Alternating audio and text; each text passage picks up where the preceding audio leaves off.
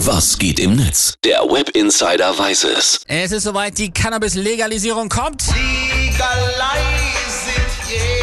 Gesundheitsminister Karl Lauterbach hat ja gestern die konkreten Pläne vorgestellt. Basilikum, Minze und Schnittlauch auf dem Fensterbrett haben jetzt Angst, ersetzt zu werden. Und natürlich, Cedric geht auch das Netz steil. Ja, da treffen jetzt aber auch zwei Welten aufeinander. Und erstmal muss man ja auch durchsteigen, was jetzt überhaupt gilt. Dr. Wau Miau hat das Ganze schön zusammengefasst. Zwei Minister, drei Pflanzen, fünf Stecklinge, sieben Samen, 25 Gramm und eine halbe Legalisierung. Klingt wie eine ziemlich abgefuckte Textaufgabe fürs Matheabitur. Ja, berechne den Empörungskoeffizienten der Union. Ja, genau. Großes Gesprächsthema im Netz waren natürlich auch die neuen Drogenclubs, wo ja legal das Gras dann angebaut und verkauft werden darf. Wie hat es Cem Özdemir gestern so schön formuliert? Der Schwarzmarkt wird sich schwarz ärgern.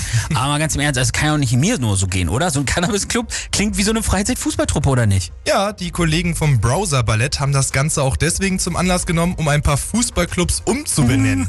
Jetzt bin ich gespannt, hau raus. ja, sind ein paar gute dabei, zum Beispiel Energie Ottbus, Ja, SC Paderborn, natürlich. Hertha THC und heute ja noch in der Europa League im Einsatz Haier 04 Leverkusen.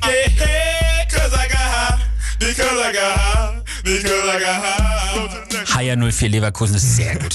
Bis zu 50 Gramm Eigenbedarf kann es also pro Monat geben, ne, darf gekauft werden. Für mich jetzt mal kurz als Nichtkiffer, klingt jetzt erstmal nach relativ viel, oder? Ja, schon ordentlich, aber die Heute-Show zieht da auch einen ganz guten Vergleich.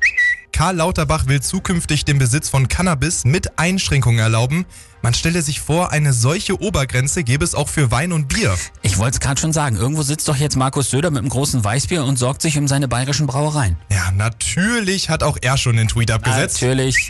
Die Cannabis-Legalisierung ist einfach der falsche Weg. Hände weg von Drogen. Ja, ja, wegen Cannabis reicht er nicht, sondern da muss jetzt äh, Kokain her und Crystal Meth.